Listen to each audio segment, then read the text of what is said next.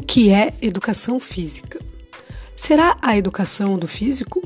Será a educação que pensa antes na parte física? Ou será só educação? Ou será só física? Não sabemos, né? Ou melhor, sabemos, mas sabemos muitas coisas. E agora, qual delas escolher?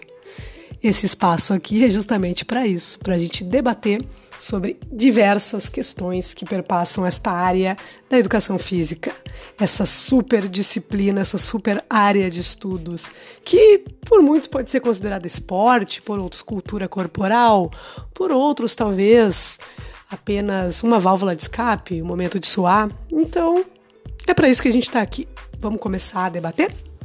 Então, aguardo vocês. Um abraço.